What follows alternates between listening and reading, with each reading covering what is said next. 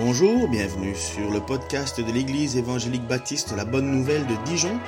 Nous sommes situés aux 5 rue du lycée à Dijon. Vous pouvez trouver des informations sur notre Église sur le site internet www.la-bonne-nouvelle.org. Passez une excellente journée ou soirée.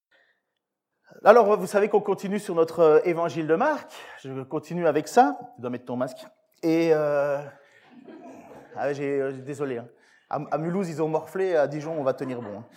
Euh, donc, euh, on continue sur l'évangile de Marc. Et là, on, est, comme je vous avais dit, sur. c'est comme si on, suivait Marc avec caméra à l'épaule, parce que l'apôtre Marc, enfin l'évangéliste Marc, dont on pense c'est le récit de Pierre, finalement, va nous concentrer en six chapitres, six jours de la vie de Jésus. Dix chapitres, trois ans, six jours, euh, six chapitres, quasi six jours, quasi une semaine de la vie de Jésus. Donc, c'est, c'est, on peut voir vraiment Jésus euh, pas à pas. Il, y a eu, il, va, il, il, il, va vivre une journée, il va se coucher, on nous dit que le lendemain matin, il fait ceci, puis de nouveau, il va se coucher. Vous voyez, c'est comme si on était très très proche des événements. Et donc, dans les six chapitres, nous avons vu pas mal de choses. Hein, et euh, dans les dix premiers chapitres, nous avons vu que Jésus établissait son ministère, établissait son rôle, établissait qui il était. Il a fait énormément de miracles. Et puis, vers le chapitre 9, les miracles cessent. Enfin, les, les miracles, je veux dire, de, euh, qui sont très, très grands. Euh, là, Jésus rentre à Jérusalem, il fait encore un miracle. Vous savez qu'il guérit l'aveugle, donc Bartimée, celui qui criait euh, roi de David, euh, roi David, euh, fils de David, fils de David, aie pitié de moi, ce qui annonce finalement la, la messianité de Jésus. Ce Bartimée voit ce que d'autres ne voient pas. Malgré tout, le peuple continue quand même à crier Hosanna, Hosanna, Hosanna. Mais qui ils attendent Est-ce qu'ils attendent le libérateur d'Israël dans le sens le libérateur politique? Certainement, beaucoup criaient à ce niveau-là. Mais Bartimée voit en Jésus le fils de David, il voit le Messie, il voit celui qu'on attendait depuis toujours. Et quand Jésus donc il fait ça, il monte sur euh, Jérusalem, euh, donc euh, avec les gens qui jettent par terre leurs leur vêtements pour faire un tapis rouge. Il arrive, on s'attend à ce que Jésus rentre dans le temple et prenne sa place de roi. Non, il fait rien d'autre que il observe. Pardon. Il va, il observe, il regarde ce qu'il voit dans le temple et il s'en va. Il retourne à Béthanie. Béthanie, c'est l'endroit en fait où Jésus a ressuscité Lazare. Euh, donc ça, vous l'aurez dans l'évangile de Jean, mais il va, il ressuscite Lazare, et en ressuscitant Lazare, vous savez qu'il y a Marthe et Marie. Marthe, Marie, Lazare, c'est, ils sont ensemble, ils vivent dans cette maison, et c'est eux qui accueillent Jésus et les apôtres. À chaque fois, Jésus part, qui est environ 3 kilomètres de Jérusalem, ils partent de Béthanie, hop, ils vont à Jérusalem, ils retournent à Béthanie, ils vont à Jérusalem. Et donc, nous voyons finalement euh, que Jésus, euh, en rentrant le soir, maudit un figuier. Donc ça, c'était la semaine passée, il maudit un figuier, et euh, le lendemain après ça, il retourne sur Jérusalem et finalement, il chasse les vendeurs dans le temple, ceux qui transportent, enfin, il, les, les, les, les vendeurs d'animaux, les, les changeurs et même ceux qui transportent. Et il déclare avec force, vous avez fait de la maison de mon Père, qui devrait être une maison de prière pour les nations, pour les nations, vous en avez fait un lieu de brigands et ainsi de suite. Et là, voilà que le texte continue pour aujourd'hui et nous avons Jésus qui ressort. Voici comment le texte commence. Le lendemain matin, donc vous voyez, il y a toujours cette idée chronologique. Le lendemain matin, en passant par là, ils virent le figuier. Il avait séché jusqu'aux racines. Pierre, se souvenant de ce qui s'était passé, dit à Jésus, Maître, regarde, le figuier que tu as maudit, il est devenu tout sec. Alors, vous savez, pour ceux qui ont suivi sur Internet, j'avais un figuier la semaine passée. Donc, euh, il est dehors, tout sec. On l'a planté, on a essayé que ça reprenne, on a arrosé, enfin Denis l'a arrosé, mais le figuier malheureusement est tout sec. En fait, euh, j'ai même pas pu manger la figue. Et euh, mon fils a essayé, il n'a pas aimé ça. Elle n'était pas encore assez mûre. Euh, mais c'est mangeable. Mais euh, voilà, donc vous voyez, il y a cette idée qui continue. Donc on a eu un figuier pour terminer une histoire et on a un figuier pour commencer cette histoire. Et l'apôtre Pierre, en fait, est tout étonné. C'est marrant, il se dit, mais enfin, maître, le figuier, bon sang, il est sec. C'est pas que Pierre a, à mon avis, un don d'horticole. Hein. Je sais que Michel Lemaire, elle plante ses, plantes, mais je pense qu'elle ne meurt pas aussi vite. J'ai pas, pas autant la main verte que toi, apparemment, mais bon. Euh, mais nous voyons que que l'apôtre voit cela et il, il finalement il est, il est, il est étonné, stupéfait Parce que, honnêtement, il n'est pas habitué, Pierre, à ce genre de situation. D'habitude, l'apôtre Pierre a vu des miracles plutôt de vie. Euh, il n'y a pas longtemps, ils ont vu ressusciter Lazare. Il a vu voir des, aveugles qui étaient venir à Jésus et repartir euh, voyants, euh, des sourds, des lépreux, de toutes sortes de choses, des gens qui étaient possédés. C'est la première fois que Pierre, pardon, se dit mais bon sang, regarde, il est mort. Et c'est le seul miracle dans l'Écriture qui nous parle d'un miracle de destruction. C'est la seule fois que Jésus détruit quelque chose. La plupart du temps, il donne la vie. Et là, nous avons la réponse de Jésus qui est totalement incompréhensible. Je vous assure que je me suis mais véritablement gratté la tête pour me dire, mais pourquoi Jésus répond ça? Donc, voici ce que Pierre dit, écoutez, hein, je relis ce qu'on a affiché. Le lendemain matin, en passant par là, euh, ils virent le figuier, il avait séché jusqu'aux racines. Pierre, se souvenant de ce qui s'était passé, dit à Jésus, Maître, regarde le figuier que tu as maudit, il est devenu tout sec. Et la réponse de Jésus est totalement incompréhensible quelque part, même si on, sait ce qu'il nous dit, mais pourquoi il le dit à ce moment-là? Jésus répondit, Ayez foi en Dieu. Vraiment, je vous l'assure, si quelqu'un dit à cette colline, Soulève-toi et jette-toi dans la mer, sans douter dans son cœur, mais en croyant de ce qu'il dit va se réaliser, la chose s'accomplira pour lui. C'est pourquoi, je vous le déclare, tout ce que vous demandez dans vos prières, croyez que vous l'avez reçu, et cela vous sera accordé. Pourquoi Jésus dit ça? On prend le passage, on le sort de son contexte, on en fait un slogan en disant, voilà, tu peux demander tout ce que tu veux, tu l'auras. Il suffit de croire vraiment que tu l'auras. Mais moi, honnêtement, ça colle pas avec le contexte. Il y a quelque chose que je ne comprends pas. Jésus n'est pas en train de me dire, Jésus n'est pas en train de se retourner vers Pierre en lui disant, mais tu sais, Pierre, euh, dans la vie, tu auras tout ce que tu veux. Sois juste sincère. Ça colle pas. Ça colle pas. Et donc plus, on sait que c'est très chronologique ce que Jésus fait. N'oubliez pas. Hein, donc euh, six chapitres, six jours. Donc euh, pourquoi Jésus déclare ça à l'apôtre Pierre et aux apôtres qui sont là? Moi, je trouve que le, déplacer la montagne, premièrement, je n'ai jamais entendu jusqu'à ce jour un miracle de déplacement de montagne. Jamais. Jésus n'a pas déplacé de montagne. Dieu n'a pas déplacé de montagne. Il peut le faire, bien entendu. Mais jamais on a entendu, jusqu'à aujourd'hui, le déplacement d'une montagne parce que quelqu'un avait suffisamment de foi. En fait, ce que l'on sait, c'est que c'est plutôt une hyperbole. C'est un petit peu une façon de, montrer que quelque chose qui est totalement impossible peut devenir possible. Mais, c'est vraiment l'idée de dire, euh, regarde, c'est gros comme une montagne. Euh, vous savez que quand quelqu'un, je ne parle pas de mensonge ici, mais quand quelqu'un fait un mensonge, on peut dire à un certain moment, bah, il a fait un mensonge gros comme une montagne. C'était gros comme une montagne. Vous avez déjà entendu cette expression, j'imagine. C'est cette même idée. C'est pas que quelqu'un ment à la taille d'une montagne, c'est pour nous projeter quelque chose. Et je trouve assez étonnamment en même temps que le projecteur est bizarrement mis sur les apôtres. Les apôtres qui sont, les trois quarts du temps, incrédules. Ils ils comprennent pas trop ce qui va se passer. Il, ne faut pas croire que les apôtres ont une énorme foi. Euh, loin de là, en fait. Euh, euh vous savez, un peu plus tard dans, le cycle, il va y avoir l'apôtre Pierre qui va vouloir euh, euh, tuer Malchus, enfin couper euh, Malchus en deux, mais il coupera juste l'oreille. Donc Malchus qui est un, centenier, enfin un militaire qui venait pour arrêter, arrêter Jésus. Mais en même temps, on voit que l'apôtre Pierre, c'est celui qui va renier Jésus. donc il n'y a pas encore énormément de foi dans ces hommes-là.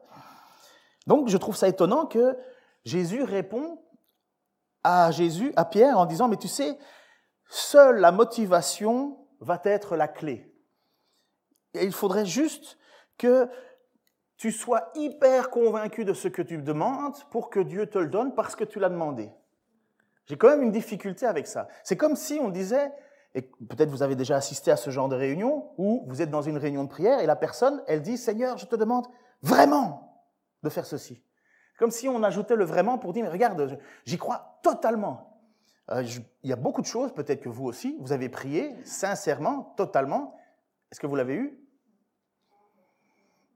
Alors, est-ce que c'est vous le problème? Est-ce que, est que finalement, tu n'es pas assez sincère? Finalement, tu, ne te projettes pas la chose devant toi Non, moi je vois bien. Hein, ça m'embête parce que je dois faire et composer avec les paroles de Jésus, qui nous dit que si nous avons la foi et que nous demandons, mais dans la pratique, je me rends compte qu'il y a beaucoup de choses que j'ai demandées que j'ai jamais eues. Alors, euh, est-ce que je, je, plie mes bagages et je me dis, bon, ben, je ne suis pas un bon chrétien finalement, je ne suis, pas, je suis pas j'appartiens pas à Dieu, j'ai pas assez de foi. Euh, non, je pense qu'il faut aller plus loin. Parce que si on lit ce texte-là, on se sent hyper coupable. Ou bien je vous invente, euh, je vous, je vous motive et je vous dis allez crier plus fort, allez crier plus fort, sautez plus haut, il va vous entendre. Non. Écoutez ce qui se passe. Il faut prendre les textes parallèles quand on est un peu bloqué sur un passage biblique, il faut un peu voir les autres textes. Et l'avantage avec, avec la revenue de Jésus à Jérusalem, la montée de Jésus à Jérusalem, en fait, on en parle dans Marc, on en parle dans Luc, on en parle dans Matthieu et un petit peu dans Jean. Et donc on regarde ce qu'on appelle, alors, je vous ai déjà dit, les, les évangiles synoptiques. Synoptiques, ça veut dire qu'ils vont au même endroit, ils regardent dans le même, le même point. Et nous avons une petite chose qui nous est dit dans Luc lorsque Jésus arrive vers Jérusalem chapitre 19, versets 41-46. Quand ils furent arrivés tout près de la ville, il l'embrassa du regard, donc on parle de Jérusalem, et pleura et pleura sur elle. Ah, dit-il, si seulement tu avais compris toi aussi en ce jour de quoi dépend ta paix. Mais hélas, à présent, tout cela est caché à tes yeux. Des jours de malheur vont fondre sur toi. Tes ennemis t'entoureront d'ouvrages de siège et t'encercleront et te presseront de tous côtés ils te détruiront complètement, toi et les habitants qui seront dans tes murs, et ils ne laisseront pas chez toi une pierre sur une autre. Pourquoi? Parce que tu n'as pas su reconnaître le moment où Dieu est venu pour toi. Jésus entra dans la cour du temple, se mit à chasser les marchands, et il leur dit, il est écrit, ma maison sera une maison de prière, mais vous en avez fait une maison, euh, vous en avez fait un repère de brigands. Jésus n'est pas heureux de ce qui va se passer lorsqu'il va descendre à Jérusalem. Il voit la ville, il s'arrête et le texte nous dit, il pleure. Il pleure. Il pleure parce qu'il sait qu'il vient pour condamner cette ville. Il sait qu'il vient parce qu'il ne va pas être accueilli comme le Messie. La veille, il a été accueilli comme un roi, vous vous souvenez hein? Euh, enfin la veille, pas hier, mais la veille dans le, dans le récit, Jésus est descendu sur un âne, le, un ânon, le petit d'une ânesse, ce qui est tellement humble. Et on a crié, Hosanna, Hosanna, comme on l'a fait, Hosanna, Hosanna, roi des rois, Seigneur, viens, viens, viens. Et là, Jésus, le lendemain, regarde et il dit, vous m'avez pas accueilli comme il fallait. Regardez bien ce qu'il dit. Euh, pourquoi ils, détruiront te détruiront complètement, toi et les habitants qui, seront dans tes murs, et ne laisseront pas chez toi une pierre sur une autre. Pourquoi? Parce que tu n'as pas su reconnaître le moment où Dieu est venu pour toi. Donc Jésus est là et il pleure. Et il déclare au verset 43-44, hein, Des jours de malheur vont fondre sur toi, tes ennemis t'entoureront d'ouvrages, de cierges, t'encercleront et te presseront de tous côtés. Ils te détruiront complètement et puis ainsi de suite. Et c'est ce qui s'est passé, on connaît la date, le 8 septembre 70. Le 8 septembre 70, pour ceux qui parlent français, le 8 septembre 70, voici ce qui s'est passé. Donc j'ai pris ça dans la, la revue Hérodote.net. Décontenancés par les croyances monothéistes des habitants, les Romains laissent ceux-ci libres de s'organiser comme ils l'entendent sous l'autorité de leur tribunal religieux, le Sanhédrin.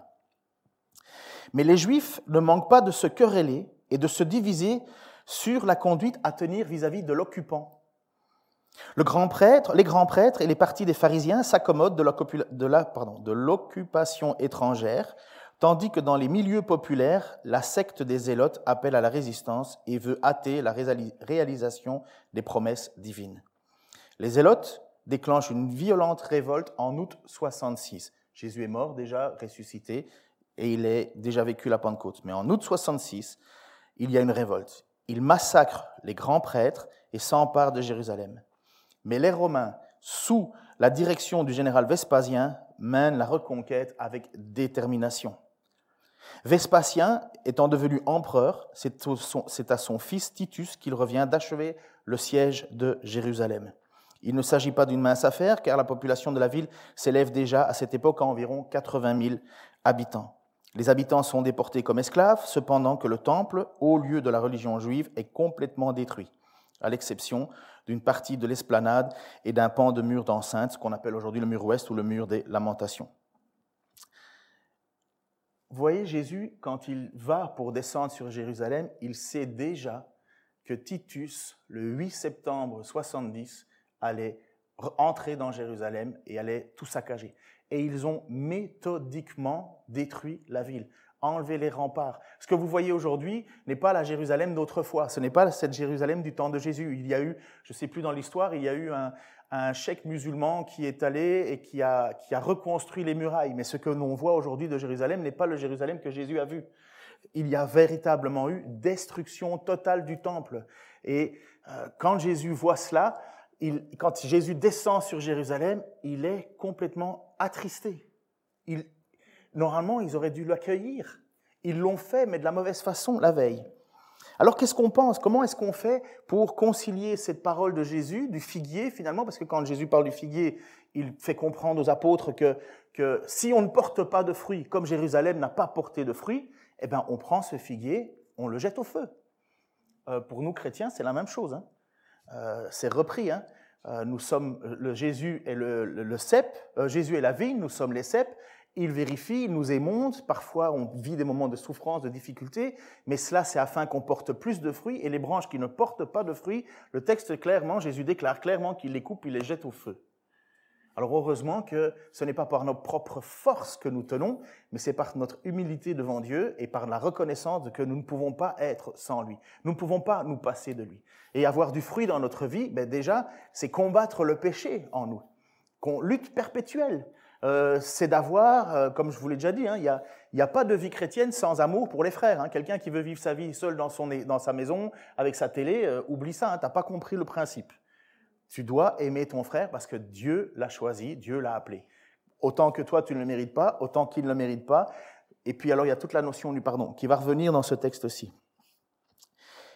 Mais donc, on se retrouve alors avec cette situation de Jésus qui déclare à Pierre et aux apôtres, mais si vous aviez la foi, vous diriez à cette montagne, prends-toi, jette-toi dans la mer, et elle le ferait. Il suffit juste de le savoir. Il suffit juste de croire que Dieu va le faire.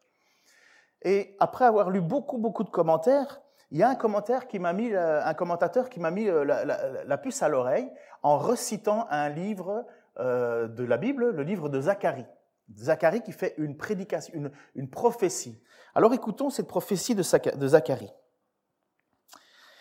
Voici venir le jour de l'Éternel, où l'on partagera dans tes murs même le butin pris chez toi. J'assemblerai alors l'ensemble des nations devant Jérusalem pour la combattre.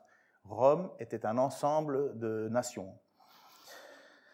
La ville sera prise, les maisons saccagées et les femmes violées. La moitié de la ville partira en exil, mais le reste du peuple ne sera pas éliminé de la ville. Puis l'Éternel viendra combattre ces nations comme il le fait quand il combat au jour de la bataille. En ce jour-là, il posera ses pieds sur le mont des Oliviers, près de Jérusalem, où Jésus est allé pour prier, vous savez, et c'est là où il s'est fait arrêter, du côté du Levant. Le mont des Oliviers se fondra d'est en ouest en deux parties.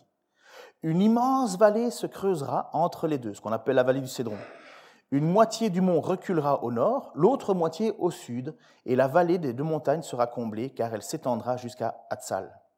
Elle sera comblée ce jour-là, comme elle a été comblée lors du tremblement de terre au temps d'Ozias, roi de Juda. Puis l'Éternel mon Dieu viendra avec tous les saints anges. En ce jour-là, il n'y aura plus de luminaire, plus de froid, plus de gel. Ce jour, pardon, ce jour sera unique. Il est connu de l'Éternel. Il n'y aura ni jour ni nuit et même le soir, la lumière brillera. En ce jour-là, des eaux vives jailliront de Jérusalem et couleront, moitié vers la mer morte, moitié vers la Méditerranée. Il en sera ainsi l'été comme l'hiver. En ce jour-là, l'Éternel sera roi de toute la terre. En ce jour-là, l'Éternel sera le seul Dieu et on le priera lui seul. Quand on lit ce passage-là, on ne peut pas voir autre chose que quelque part une prophétie qui se réalise. Jésus vient comme roi, il descend et il est appelé par Bartimée, fils de David, fils de David, roi d'Israël. N'oubliez pas que sur la croix où Jésus est mort, il était bien écrit celui-ci, euh, roi des Juifs. Même les pharisiens vont dire non, non, il faudrait dire plutôt celui-ci se dit roi des Juifs.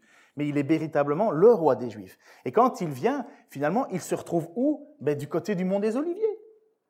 Et je pense, ça c'est ma, ma compréhension, euh, je, je partage avec pas mal de commentateurs, que Jésus est en train de pointer la, vallée qu'on appelle la vallée de Moria, enfin la montagne de Moria, où Jérusalem est dessus, et il déclare à ses apôtres, si vous aviez la foi, vous pourriez dire à cette montagne, finalement à ce temple, à toutes ces choses, prends-toi, va dans la mer et jette-toi. Parce que Jésus va accomplir quelque chose qui... Enfin, Jésus vient pour accomplir, pour maudire finalement euh, ce peuple qui ne porte pas de fruits, de la même manière qu'il a maudit le figuier. Il dit aux apôtres, si vous aviez la foi, et quelque part, ce serait un petit peu l'idée, vous pouvez précipiter ce chose-là, vous, voyez, vous allez voir, Dieu va le faire. Je ne crois pas que c'est l'idée de dire, même si on croit à la puissance de la prière, hein, puisque la, puissance de la prière, c'est pas nous, c'est Dieu qui réalise son plan, mais le plan de Dieu, c'est de faire en sorte que dans 70 ans, le 8 septembre 70, Jérusalem est détruite. Il n'y a plus de temple. Il n'y a plus de, rituel où l'on vient devant, Dieu, autre que par à travers son Messie, autre qu'à par travers son Fils unique. N'oubliez pas, à la mort de Jésus-Christ, le jour même de sa mort, le voile se déchire dans le temple. Le voile était la séparation entre le lieu saint et le lieu très saint. C'était la, séparation qu'il y avait entre les hommes et Dieu. Le, tissu s'est ouvert du haut vers le bas. Et à partir de ce moment-là, le temple n'a plus de raison d'être. Il n'y a plus, on n'abrite plus le lieu très saint. la Pentecôte, c'est ce que l'on vit. Je pense c'est quasi, euh, on le fait en fait. C'est aujourd'hui ou c'est demain? C'est aujourd'hui. Eh ben voilà, à la Pentecôte, l'Esprit de Dieu qui normalement reposait sur le temple, puisque vous avez déjà lu euh, ces choses-là hein, dans les textes bibliques, où l'Esprit de Dieu descend dans le temple, il y a une nuée incroyable, les gens ne savent même plus, les, pharisiens, les, prêtres ne savent même plus exercer tellement la, la, puissance de Dieu est venue remplir le temple. Eh bien cette puissance, elle est partie du temple pour venir se déposer dans chaque personne qui ont mis leur foi en Jésus-Christ. Ce temple va être jeté dans la mer. Je vois cela comme cette, image, cette, continuité de ce, figuier maudit, où Jésus, après ça, Jésus va dans le temple, il dit, vous avez un temple qui devrait être une temple, une maison de prière pour tous les peuples, alors que Zacharie dira, en ce jour-là, l'Éternel sera roi de toute la terre, en ce jour-là, l'Éternel sera le seul Dieu, et on le priera lui seul.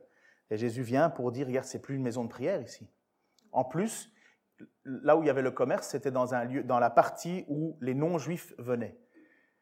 Et finalement, on empêchait aux non-juifs de venir louer Dieu. Et quand Jésus vient chasser tout ça, il redonne la place aux non-juifs comme, euh, comme le, nuque, vous savez, le nuque éthiopien où Philippe est, transporté par le Saint-Esprit pour lui parler de l'Évangile. Il dit, je, lis Ésaïe, mais je ne comprends pas ce que je lis. Et c'est là où, mais cet eunuque n'a pas pu rentrer dans, le temple. Il a pu rentrer dans l'enceinte du temple, mais il n'a pas pu aller là où les Juifs viennent. C'est pas sa place. Sauf que en Jésus-Christ, il n'y a plus ni juif ni grec, ni homme ni femme. Il n'y a plus esclave euh, ni l'autre on n'est plus que un en Jésus-Christ. Il vient pour briser tout cela. Il vient, selon moi, pour prendre ce temple et le jeter dans la mer. Qui croit à la force de la prière? Ok. Ok. Est-ce que c'est votre force? Comment est-ce que vous faites pour... Moi, j'ai déjà, peut-être vous aussi, mais moi, j'ai déjà assisté à des réunions où ça devenait hallucinant j'entendais l'un crier plus fort que l'autre. Pour, pour, mettre plus d'intensité dans une prière. Euh, je, peux comprendre qu'il y a des moments où on est abattu, il y a des moments où on est vraiment au bout du rouleau, on peut, on peut, on peut prier en pleurant, j'ai aucun problème. Mais crier un peu plus fort. J'ai entendu un jour, j'étais à côté de quelqu'un, je pense que je l'ai déjà dit, j'étais dans une église et la personne, je pense qu'elle a dû répéter mille fois la même phrase. J'en étais sous. Il était à genoux sur sa chaise et sans arrêt, la même phrase, la même phrase, la même phrase. Là, j'en pouvais plus. Je me suis dit, mais bon sang, c'est, c'est pas ça, louer Dieu. Surtout que l'Écriture dit, euh, ne faites pas comme les païens qui sans cesse à force de parole s'imaginent, c'est pas une incantation. La prière, ce n'est que la certitude que ce que je demande est la volonté de mon Dieu. Quand on dit prier au nom de Jésus, c'est Seigneur, je voudrais un frigidaire rouge avec euh, une super canapé en ton nom. Au nom de Jésus. Non, quand on prie au nom de Jésus, on prie comme si Jésus priait. On prie comme si le Fils de Dieu priait. C'est ça l'idée de prier dans le nom de Jésus. C'est, ce n'est plus, comme Jésus va dire à un certain moment dans sa propre prière, non pas ma volonté, mais ta volonté. Et lorsque nous prions et que nous, nous pouvons dire que, comme le texte nous dit, nous prions et nous savons que nous l'avons, c'est l'idée de dire, mais nous savons que c'est ce que tu veux, toi, ô Dieu. Nous savons que c'est ta volonté, Seigneur. Sauf que le problème, et ça c'est l'épître de Jacques qui va le dire à une communauté chrétienne, Jacques, euh, si vous avez besoin de vous redonner un petit boost chrétien, lisez l'épître de Jacques. Quatre chapitres, une mauvaise nuit. Parce que ça secoue. Le lendemain, on prend des décisions devant Dieu, on dit Seigneur, je veux remarcher avec toi. Euh, j'ai vu à travers ta parole comme à travers un miroir, et je ne suis pas là pour oublier ce que j'ai vu, mais je veux changer. Mais il va dire à cette église, à une église, mais d'où proviennent les conflits? Chapitre 4, versets 1 à 4. D'où proviennent les conflits et les querelles entre vous? N'est-ce pas des désirs égoïstes qui combattent sans cesse en vous? Vous convoitez beaucoup de choses, mais vos désirs restent insatisfaits. Vous êtes meurtrier, vous consumez en jalousie, vous ne pouvez rien, vous, ne pouvez rien obtenir. Vous bataillez, vous vous disputez, et vous n'avez pas ce que vous désirez parce que vous ne demandez pas à Dieu. On se dit, ah ben voilà, c'est ça mon problème, c'est que je désire plein de choses, mais je ne l'ai pas parce qu'il faudrait juste que je prie. Ou bien, quand vous demandez, vous ne recevez pas, car vous demandez avec de mauvais motifs. Vous voulez que l'objet de vos demandes serve à votre propre plaisir. Et voilà ce que Jacques va dire alors, peuple adultère que vous êtes. Ne savez-vous pas qu'aimer le monde, c'est haïr Dieu? Si donc quelqu'un veut être l'ami du monde, il se fait l'ennemi de Dieu. Il est en train de dire, mais quand tu pries, tu pries pour toi, tu pries pour toi. Ce qui t'intéresse, c'est toi. Et je suis dans le même bateau, hein je suis dans le même bateau. Est-ce que nous pleurons sur Jérusalem qui va être détruit, comme Jésus a pleuré sur Jérusalem qui va être détruit? Est-ce que nous pleurons sur nos amis, nos familles, les gens qui ne connaissent pas Dieu? Est-ce que, est que nous sommes tristes de savoir où ils vont? Et est-ce que nous prions finalement? Plus pour eux que pour nous Oh Seigneur, que je finisse la fin du mois, s'il te plaît, que je finisse la fin du mois. Combien de fois j'ai pas prié ça, moi?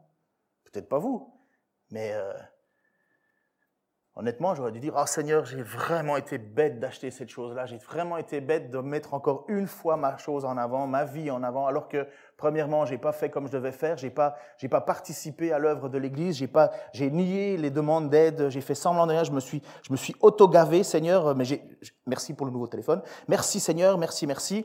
Et puis après ça, tu arrives à la fin du mois, et puis tu es là en disant, Seigneur, aide-moi, aide-moi Seigneur. Qu'est-ce que Jésus ou qu'est-ce que Pierre ou Jacques va nous dire? Mais vous priez et vous ne recevez pas parce que c'est pour vos propres désirs égoïstes. C'est hypothétique ce que je dis là. Ça n'existe pas des choses comme ça dans nos vies. Hein. C'est juste pour, à l'époque, je sais que je peux demander de grandes choses à Dieu. Vous le savez, vous avez vécu certainement des bénédictions de la part de Dieu, comme nous. On sait que Dieu n'est limité en rien. Ce qui est impossible aux hommes est possible à Dieu. Nous savons toutes ces choses-là. Et je sais que si je demande euh, à quelque chose à Dieu, mais qui est selon sa volonté, c'est pas pas que Dieu va réaliser mon désir, c'est que Dieu va réaliser sa volonté. Écoutez ce qu'il dit à un certain moment. Enfin, écoutez l'histoire de, une histoire qui s'est passée. D'abord, vous avez connu Georges Muller. Une petite image de qui est Georges Muller. Georges Muller. Vous connaissez, c'est un homme qui est à Bristol, en Angleterre, et qui, euh, pendant la plus grande crise économique, je crois que c'était 1700 ou 1800, je ne sais plus trop, pardon euh, je manque de, de mémoire pour ça. Mais George Muller, il y a eu en même temps une grande épidémie de choléra en Angleterre, et qu'est-ce qu'on fait avec tous ces enfants orphelins? Qu'est-ce qu'on fait? Et George Muller a pris la parole de Marc 11 au sérieux. Si vous avez la foi, vous pourriez déplacer des montagnes. Et lui, il a pris cette idée, Seigneur, je, veux m'occuper des, orphelins. Que dit Jacques de la religion pure et sans tache? C'est de s'occuper des veuves et des orphelins dans leurs afflictions. Donc Georges ne prie pas pour autre chose que ce qui est la volonté de Dieu, que celui qui veut pratiquer la religion pure et sans tache s'occupe des veuves et des orphelins dans leurs afflictions. Georges a prié Dieu de l'aider à accomplir la possibilité de mettre en place des orphelinats. Et il s'est juré de ne jamais écrire une lettre de demande d'argent. Il s'est juste mis dans la prière. Mais il ne voulait pas faire que ça, Georges. Il ne voulait pas que euh, euh, construire des orphelinats. Il voulait aussi prouver à toute l'Église qui était dans une espèce de déprime totale parce qu'il y avait eu la crise économique, parce qu'il y avait eu le choléra, il voulait prouver qu'on pouvait encore compter sur Dieu. Non seulement il s'occupait de ce que Dieu demande de s'occuper, mais il voulait prouver que Dieu répondait encore à la prière. Je pense qu'on estime à 90 millions d'euros l'argent qu'il a reçu à l'époque, en pleine récession. En plein. J'imagine, vous allez chercher un pain, un pain coûte 200 euros. Ça, c'est une récession. Il a reçu pour 90 millions d'euros de dons sans jamais écrire une lettre, sans jamais faire une demande, juste parce qu'il s'est mis à genoux et il a prié Dieu. Écoutez une autre histoire d'une petite église, et ça c'est repris dans le livre de, Alfred Kuhn, Don pour le service, page 85-86. Un autre exemple, plus directement lié à cette parole de Marc 11, 23, est, est celui d'une église américaine qui se trouvait devant une exigence administrative à laquelle elle était incapable de satisfaire. ôter la colline de terre qui se trouvait derrière le bâtiment qu'il venait de construire pour y mettre un parking suffisant pour toutes les voitures euh, des assistants occultes. Vous savez que les problèmes de parking, nous qui vivons à Dijon, ça nous a déjà embêtés. Vous savez ça, on nous a refusé le premier permis parce qu'il n'y avait pas, soi-disant, assez de place. Le permis euh, est en cours, parce juste petite anecdote, euh, enfin petite cue, Pascal a téléphoné à la, à la ville, on devrait avoir une réponse d'ici mi-juin. Mais apparemment, jusqu'à présent, tout va bien. Mais continuons de prier. Écoutez donc. Donc cette ville est là, cette église est là, et ils ne pourront pas recevoir du monde. Le bâtiment est construit, ils ont leur parc, tout est prêt, mais la ville leur dit ah mais non, vous pouvez pas utiliser votre bâtiment parce que vous n'avez pas de stationnement. Et derrière une colline. Qu'est-ce que tu fais Voilà, ton bâtiment il sert à rien. Ton, tout l'argent que tu as dépensé pour euh, construire un bâtiment ne sert à rien. Le dimanche, matin, le pasteur a invité tous ceux qui croyaient que la foi pouvait déplacer des montagnes à venir à la réunion de prière de la semaine. Ils ont effectivement prié en s'appuyant sur cette promesse de Marc 11, 23, en demandant à Dieu d'intervenir. Dès le lendemain matin, le pasteur a reçu un appel téléphonique. Euh, c'est pas du pipeau, hein, c'est vérifié. Quand Alfred Kuhn donne une information, c'est vérifié. Dès le lendemain matin, le pasteur a reçu un appel téléphonique d'une société qui cherchait de la terre pour combler un marais. Or, les prélèvements qu'ils avaient faits dans la colline derrière l'église avaient montré que cette terre avait exactement les caractéristiques requises pour le travail envisagé. Non seulement la colline fut enlevée gratuitement par les bulldozers de la société, mais ils payèrent pour l'enlever.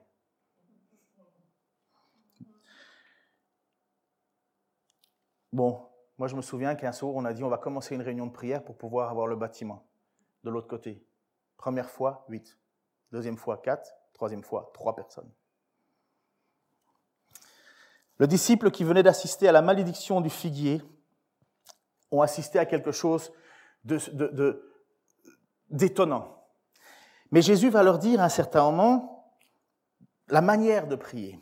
Quand vous priez, Marc 11, 25, quand vous priez, si vous avez quoi que ce soit contre quelqu'un, pardonnez-lui pour que votre Père céleste vous pardonne lui aussi vos fautes. Pourquoi est-ce que l'apôtre, pourquoi est-ce que Jésus dit cela? Lorsque vous priez, si tu as un problème avec quelqu'un, tu dois lui pardonner. Parce que le Seigneur, le Seigneur sinon ne te pardonnera pas. Il faut que tu pardonnes les fautes. Et j'ai mis en petit le, chapitre, le verset 26 parce que pour moi, je pense que, d'ailleurs, si vous lisez dans vos Bibles, c'est entre, entre parenthèses, ne se trouve pas dans les récits les plus fiables.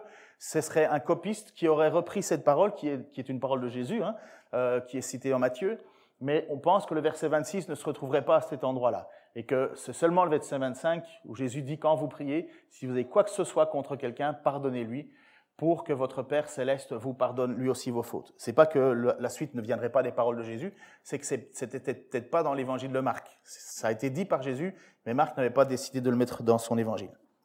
Bref, ça change rien au texte. Sauf que les disciples qui venaient d'assister à la malédiction du figuier, à votre avis, ils ont envie de faire quoi avec Jérusalem? Ou ils ont envie de faire quoi? Si je te dis, voilà Véronique, tu as toute la puissance de Dieu à ta disposition pour, en priant, pour accomplir, et il suffit juste que tu le désires. Moi, je pense que Jésus, il a bien compris que cette puissance, les apôtres vont se dire, ah ben si je peux détruire mes ennemis, ah si je peux, euh, si on pouvait brûler tout ça. Vous croyez que c'est faux? Regardez ce qui s'est pourtant passé euh, dans l'évangile euh, de Luc, versets 9 à 54. Lorsque le temps approcha où Jésus devait être enlevé de ce monde, il décida de manière résolue de se rendre à Jérusalem. Donc c'est un tout petit peu l'histoire avant que ça arrive. Hein. Il envoya devant lui quelques messagers en cours de route et ils entrèrent dans un village de la Samarie pour lui préparer un logement. Mais les Samaritains lui, demandèrent euh, lui refusèrent l'hospitalité parce qu'il se rendait à Jérusalem. Ils ne savaient pas trop, les Juifs et les Samaritains. Hein. Et donc, euh, on, on, veut bien vous accueillir. Vous allez où, Jérusalem? Oh non, non. En voyant cela, les disciples Jacques et Jean, les fils du tonnerre, les trois qui ont assisté avec euh, Pierre à la transfiguration de Jésus, les fils de euh, Zébédée, en voyant cela, les disciples Jacques et Jean s'écrièrent Seigneur, veux-tu que nous commandions la foudre de tomber du ciel sur ces gens-là? pour les réduire en cendres Et que Jésus, se tournant vers eux, se tournant vers eux, les reprit sévèrement Vous ne savez pas quel esprit vous inspire de telles pensées le Fils de l'homme n'est pas venu pour faire mourir les hommes, mais pour les sauver. Alors vous comprenez que quand Jésus nous parle de la prière, il nous dit aussi, mais attention, si vous avez quelque chose contre quelqu'un, pardonnez. Parce que la nature de Pierre, de, Jacques et de Jean, c'est de... On prie, ils sont morts, hein, c'est réglé quand même. Hein. Non. Quand vous priez, si vous avez quoi que ce soit contre quelqu'un, pardonnez-lui, pour que votre Père céleste vous pardonne lui aussi vos fautes. Le pardon des, offenses est une condition d'exaucement des prières. Quelqu'un qui est ronchon, complètement amer, qui ne veut rien entendre des autres, qui tient tout le monde par le cou, moi honnêtement, je lui dis, prie pas, ça sert à rien. Dieu ne t'écoute pas. Dieu ne t'écoute pas. Dieu t'écoute pas. Pardonner, je crois pour moi, en tout cas, peut-être pas pour vous, mais c'est plus difficile que déplacer une montagne. Il y a des gens qui m'ont fait tellement de mal que ça me hante encore. Bah, vous allez peut-être prendre ça mal, mais allez jusqu'au bout. Si je suis devant vous, c'est parce qu'on m'a trahi d'un autre côté. je vivais ma vie ailleurs, dans un autre pays, ça allait bien, mais si on est aujourd'hui ici, c'est parce que c'est pas le choix en disant tiens qu'est-ce que je vais faire de ma vie? Dijon, c'est où Dijon? Même Jean-Pierre Foucault savait pas où c'était. Vous vous souvenez de cette époque, euh, Dijon? Mais le pire, c'est de se réveiller à Dijon. vous vous souvenez de cette petite phrase un peu maladroite de, cet homme-là? Enfin bref. Et, mais si je suis ici, c'est, enfin, si ma femme et mes enfants, euh, on est ici, c'est parce qu'on a vécu une trahison ailleurs. Et je repense encore souvent à ça, surtout quand ça va mal ou quand ça va pas. Et j'ai ces visages en tête, ils me réapparaissent. Il y a des fois, j'ai envie de, je peux pas. Je peux pas. Je peux pas. Je peux pas. Je peux pas prier Dieu et puis lui dire euh, Seigneur, donne-moi ceci, donne-moi cela, et moi je suis en train de maudire dans ma tête un homme. Oh, vous savez, je l'ai fait. Hein. Je l'ai fait, j'ai prié, Seigneur, mais, mais désingle-le. Désingle-le. Ils ne peuvent pas te rendre, ils peuvent pas te servir, eux. C'est quoi cette façon de faire? C'est quoi de mettre des, des, familles sur le carreau comme ça juste parce que tu crois que tu es supérieur aux autres? Vous voyez, j'ai encore un peu de. Mais j'ai pas le choix, je dois pardonner. Je dois, je dois. Et voici ce qui va être dit en chapitre 6 de Matthieu, versets 14 à 15, comme quoi c'est bien des paroles de la bouche de, Dieu, de Jésus. En effet, si vous pardonnez aux autres leurs fautes, votre Père céleste vous pardonnera aussi. Mais si vous ne pardonnez pas aux hommes, votre Père ne vous pardonnera pas non plus. Alors quel est le lien entre est-ce que, est je suis pardonné parce que je pardonne ou c'est parce que je suis pardonné que je pardonne? En tant que chrétien, nous sommes pardonnés. Nous sommes pardonnés. Il n'y a plus de condamnation pour ceux qui sont en Jésus-Christ. Mais quelqu'un qui se dit chrétien et qui ne pardonne pas, je ne sais pas si c'est un chrétien. Je ne sais pas s'il appartient à Jésus. Jésus a utilisé une parabole, vous connaissez ce passage-là, hein. mais je ne sais pas s'il est chrétien. Honnêtement, je ne le sais pas. Bon, je pense que je dépasse l'heure. Là, j'en profite. Vous êtes là pour une fois, alors euh, j'arrête. Comme je vous le dis, personnellement, je ne sais pas déplacer une montagne. Je sais que mon Dieu peut faire des choses extraordinaires. Je sais la seule chose qu'il me demande, c'est de prier et de prier avec foi.